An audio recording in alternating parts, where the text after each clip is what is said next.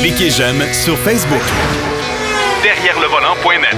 De retour à Jacques DM.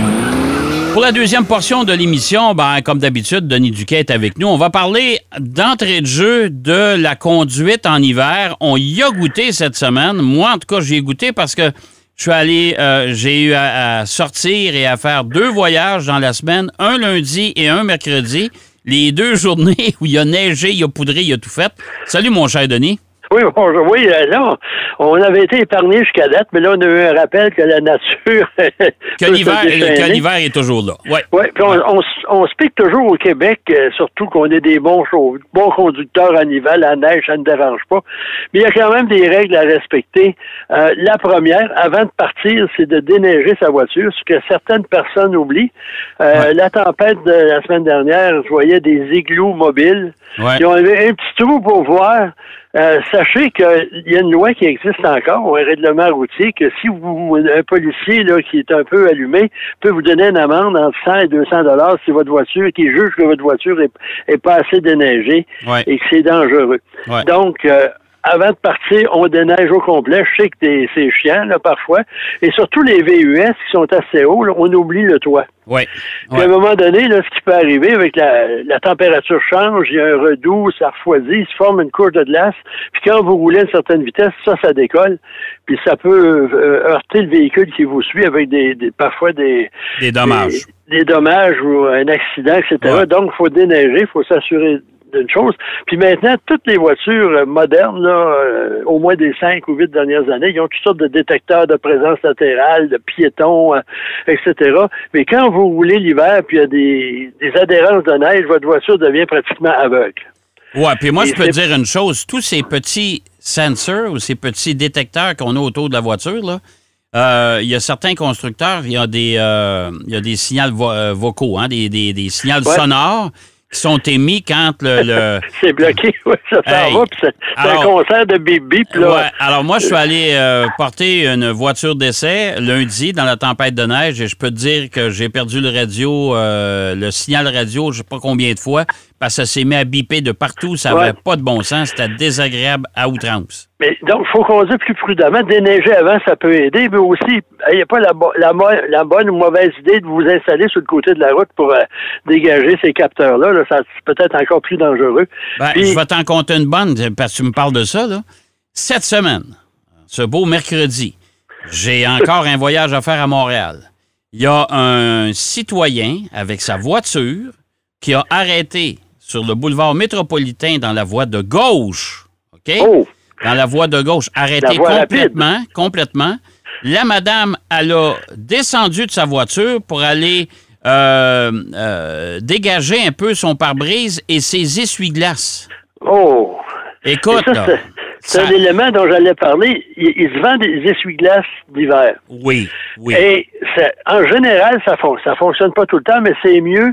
Puis sachez que peu importe le prix de votre voiture, il arrive souvent que des essuie-glaces qui équipent votre voiture à l'origine, c'est pas de meilleure qualité. On essaie toujours de couper les coins, et c'est peut-être pas mauvais de, de remplacer les, les, les essuie-glaces d'origine par des essuie-glaces d'hiver qui sont recouverts d'une couche de, de, de caoutchouc pour empêcher l'adhérence de la glace. Le, le balai lui-même est en graphite ou euh, un truc semblable.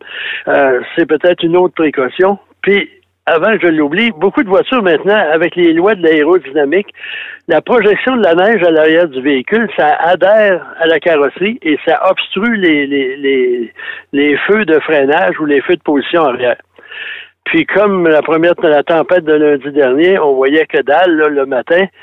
Si quelqu'un n'avait pas allumé ses phares, c'était déjà dangereux, mais si, si ceux-ci sont recouverts de neige, euh, c'est pas fameux. Donc, il faut faire attention, puis songer, puis allumer ses phares de, de pas de jour, là, mais ses phares de, non, de ben nuit. euh, D'ailleurs, il y a des animateurs radio parce que quand j'étais pris dans la tempête, justement. T'as eu le temps d'écouter la radio. Ben, beaucoup, tu sais, parce qu'on roulait pas vite. Et il y a beaucoup d'animateurs radio qui, qui rappelaient aux automobilistes des voitures modernes. Il y en a beaucoup qui ont le, le- le- sur le, le- le bras pour les lumières, il y a la- la- la, euh, l'application automatique. Alors ça, Ouais. ça marche avec l'intensité de, de lumière extérieure et les lumières s'allument toutes seules. Mais on- là, il disait aux gens, ne laissez pas ça en mode automatique parce que ça, c'est pour les phares. C'est pas pour. Et, et là, comme il fait, il fait jour. Ouais, ben, ça ne euh, fonctionne pas. Il faut le mettre à, à on. C'est ça. faut allumer ses lumières en bon français. C'est ça. Puis, une autre chose, pour ceux qui n'aiment pas dégager leur voiture ou déglacer le pare-brise, parce que parfois, il n'y a pas de verglas, mais vous arrivez, il neige, euh, le, le pare-brise est encore chaud parce que vous l'avez euh, dégagé là, avec euh, une soufflerie. Puis à ce moment-là, ça forme de la glace. Le lendemain matin, on n'aime pas ça, vous dégagez. Il se vend des, des, des, des protecteurs de pare-brise, des espèces Ouais. de couvertes articulées. Ça coûte pas cher. Ouais. Euh, moi, j'ai vérifié sur Amazon, là, puis euh, c'est 20-25 dollars, euh, donc c'est pas cher, puis c'est une sage précaution. Puis même l'été, vous pouvez l'utiliser pour empêcher que, l'habitacle soit pour protéger contre les rayons du soleil puis les réchauffements de l'habitacle. Bref, en hiver, on agit en conséquence, puis on n'est plus en été, puis il faut conduire prudemment, puis prendre toutes les précautions pour qu'on soit vu et qu'on puisse voir. Le- L'autre chose, moi, que j'ai remarqué, les gens conduisent quand même vite. Oh oui, Euh, monsieur. on s'est- moi, je me suis fait passer par des camions lourds à gauche. Euh, déjà que la visibilité était presque nulle. Pas besoin de te dire qu'un 53 pieds qui te dépasse à gauche dans la poudrerie, euh, là, là c'est plus que nul. Tu vois plus rien. Mais les à voitures chaque- freinaient. Ça n'a pas de bon sens. C'est À dangereux. chaque année, là, à chaque tempête, là, moi j'avais un MDX Acura là, le dernier dans la tempête, il y a un système de, de, de, de- traction intégrale très sophistiqué, puis je roulais dans le suivant le train. Moi, je faisais doubler par des voitures, là, des... c'était pas euh, équipé pour, euh, pour, Ah, pour prendre des risques. Puis, puis en plus, une chose qu'on oublie, il y en a qui ont des pneus d'hiver Ouais. Mais ils ont des pneus d'hiver qui sont pratiquement usés à la corde, mais ils ont le logo, c'est correct. Et c'est ça, c'est encore plus dangereux parfois que des bons pneus quatre saisons en hiver si les pneus d'hiver sont, sont finis puis qu'on continue de les utiliser. Ouais. Bon, Et gardez, parle- et gardez donc vos distances avec vos voisins. oui, puis Moi, me faire que- coller au derrière quand Ouais. tu perds les lumières de- du véhicule qui te suit parce qu'il est trop proche, imagine-toi en cas d'urgence. Là, on Ouais. est en hiver, là. C'est, là, ça m'est Faut arrivé dans qu'en les hiver, là, la distance de freinage n'est Eh! pas la même qu'en été. Non, non, tout à fait. Alors, euh, Puis, parlant de sécurité, je vais te parler d'un truc. On remonte dans le passé. Là. ouais, En 1965, il y a un livre qui, est- qui, a été publié qui s'appelle Unsafe at Any Speed, écrit par Ralph Nader. Bon, c'est qui Ralph- Ralph Nader? Ouais, ouais. C'est un personnage.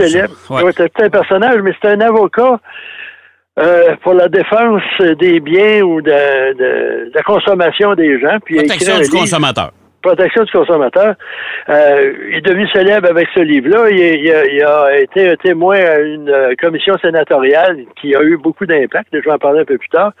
Et ce livre-là est devenu un best-seller. Et on associe ce livre-là à la débandade de la Chevrolet Corvair. Parce Ouais. que dans son... pro- Il y, a, il y a huit chapitres. Le premier chapitre, c'est de Sporty Corvair. Et faut dire que je vais en reparler probablement la semaine prochaine de la Corvair parce que c'est une voiture assez spéciale, surtout pour l'Amérique du Nord. Mais c'est une voiture qui avait un moteur six cylindres à plat de 2,3 litres, refroidi à l'air, s'il vous plaît. C'est une voiture nord-américaine, et avec des essieux oscillants. Swing axle, là, c'est, l'anglais vous dit quelque chose. Et ça avait une caractéristique de comportement routier assez particulier. Et en plus, les ingénieurs de Chevrolet avaient euh, recommandé des pressions de pneus assez particulières, comme 16 livres d'air à l'avant, puis je crois 30 à l'arrière pour compenser, parce que cette, cette configuration-là, quand on entre dans un virage trop rapidement, la voiture survire. Et en Amérique du Nord, la plupart des grosses américaines sous-viraient, donc il y a beaucoup de, de- il y a eu supposément beaucoup d'accidents. Et là, là, comme on dit en québécois, ils vargent encore faire pendant un chapitre. C'est incroyable. Mais il n'y a pas juste ça. Ça, ça a eu son effet. Puis on associe là, la, la manque de popularité après par la Corvette, ça n'a certainement pas aidé. Mais les autres chapitres, là, ils sont assez intéressants aussi parce que ils critiquent les designers d'habitat, d'intérieur, de fabriquer, de, concevoir des, tableaux de bord en métal euh, qui offrent aucune protection en cas d'impact, l'absence de ceinture de sécurité qui, qui est la constructeur de, de renoncer à offrir la ceinture de sécurité en équipement série pour sauver de l'argent. Ensuite, il dit, lui, puis il y a un truc, à l'époque, là, on changeait de modèle à chaque année. Ouais. Ouais. Puis en octobre, c'est la grosse cérémonie. Tout était basé sur les dévoilements. Là, hey, garde 64, 1065, attends un peu. Là. attends de voir ça. Puis il dit que les, les gens, euh, ça coûtait par voiture 20 dollars les changements de design. Et les améliorations de sécurité, c'est équivalent d'un dollar 65. Oh boy, OK. Ça fait que. Puis il y a- il y, a un truc là-dedans qui m'a fasciné, que pff, j'avais jamais pensé à ça. Euh, Il parle du manque de sécurité en fait de design. Les voitures qui étaient dotées d'une boîte automatique, Ouais. le, le levier, le- la disposition des commandes, c'était Ouais. P, N, Ouais. D, L et R. Ouais. Puis ça, ben, si tu te trompais, tu voulais mettre ça à l'eau pour elle, tu Ouais. te mettais en marche arrière. Ou tu voulais te mettre en marche arrière, puis tu te rendais pas jusqu'au bout, tu avançais, puis là, tu avais un accident. Il y en a beaucoup comme ça. Puis General Motors, sur la Corvair, lui, c'était R, N, D et L. Il n'y avait pas de P. OK. fallait que tu mettes le frein à main. Alors, remarque, au- ça, ça fait penser aux, aux transmissions là, euh, semi-automatiques avec un, un embrayage électrique qu'on voit sur certains véhicules européens. Là, Ouais. Puis, euh, faut, faut, qui peut être dangereux. Et c'est Ford, finalement, qui a, qui a adopté là, le- la gestion de PRNDL que l'on connaît aujourd'hui. là. OK. Mais c'est quand même, hey, on est en 1965. Ouais. Puis la plupart des voitures, là, euh, Packard, Bug Warner, Rambler, Studebaker, euh, puis Plymouth, eux autres, euh, chez quoi ça, c'était des boutons poussoirs, c'était guère mieux. Et il parle aussi des trucs de euh, au niveau des accidents. Ouais. Euh, la conception des voitures avec des gros pare-chocs. Puis quand on, en rétrospective, on voit ce que ce livre-là a influencé en fait de sécurité. C'est c'est à cause de lui, dans le fond. Ouais, oh oui, la fois le livre sorti, il y a une commission sé- euh, sénatoriale. Ouais. Et là, le gouvernement américain, c'est euh, National Highway, euh, j'oublie toujours le, le truc, mais la, la commission. euh, C'est le National Highway Safety euh, euh, and Traffic Association, une affaire comme ça. ça. là. Ouais. Des choses de même. Ouais. C'est à cause de suite à ce livre-là que ça a été fait. Ensuite, il y a un truc qui a eu une influence, on est en 65, et euh, près, à peu près une décennie plus tard, plus ou moins, ça a été les normes anti-pollution. Ouais. Et là, il y a un chapitre consacré, ça s'appelle The Power to Pollute. Et là, il parle surtout de, vu que les autos sont responsables du smog euh, à Los Angeles, entre autres. Donc, c'est assez spécial comme euh, présentation.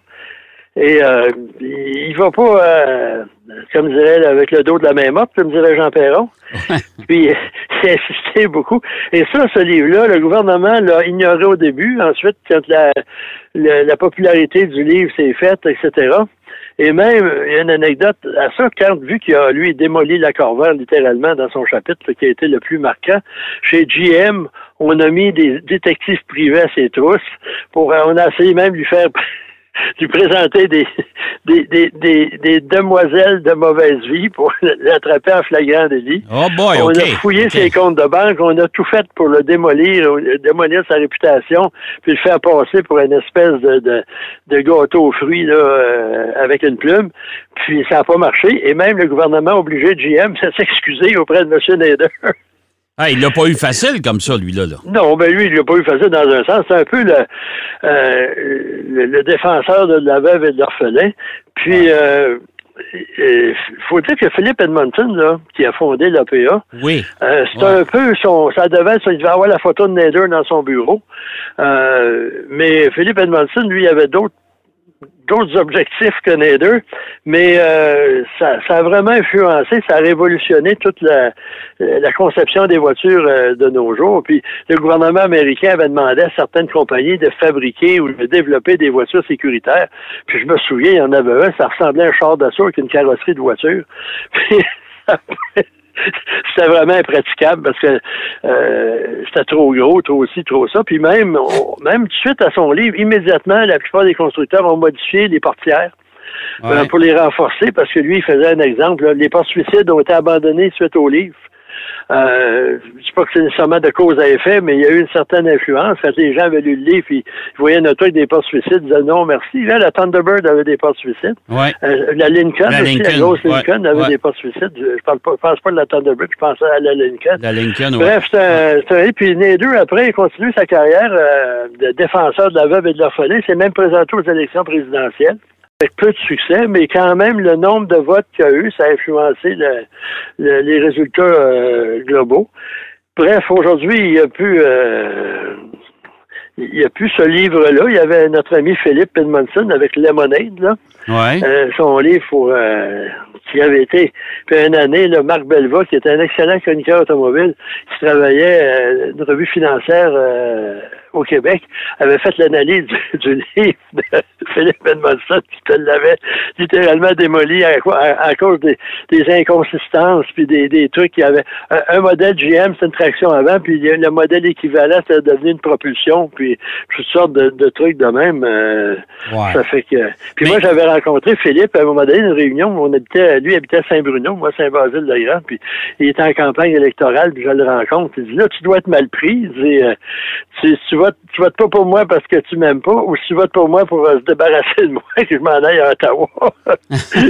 Avait été le seul député NPD élu au Québec de toute façon. Puis après ça, euh, aujourd'hui, je crois qu'il est, retraité en, en Floride, mais c'est un, un homme qui a laissé Ouais, ça fait, ça fait longtemps qu'on n'a pas, qu'on n'a pas entendu parler de lui, de- du fondateur de l'OPA. Hey, euh, mon cher Denis, bien intéressant. Ralph Nader, c'est dommage que le livre n'existe plus, mais en tout cas, si euh, Oh, on, on, peut le invite trouver les sur gens. Internet, mais Ouais, ouais. ça, ça coûte un peu cher. C'est assez curieux. Un livre de même qui a à peu près quoi 50 ans et plus. Ouais. On en trouve des exemplaires, mais euh, ça vaut peut-être pas la peine de dépenser 100 pièces pour ce livre. Non, non, non, tout à fait. Mais euh, c'est un personnage intéressant qui a marqué l'histoire de l'automobile, entre autres. Hey, merci, mon cher Denis.